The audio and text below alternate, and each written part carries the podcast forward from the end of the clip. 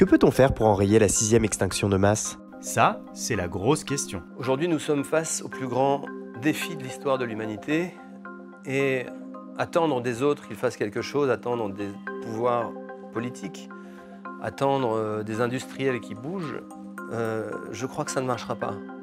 Il faut que nous nous remettions individuellement en question et que nous changions. Tout le monde, lorsqu'on lui demande, lorsqu'on demande aux gens est-ce que vous voulez changer, tout le monde lève la main. Que vous voulez le changement Et quand on vous demande si vous voulez changer, tout le monde baisse la tête. Il faut que nous reprenions notre pouvoir de subversion avec notre carte de crédit. Et grâce à ça, on emmènera les industriels.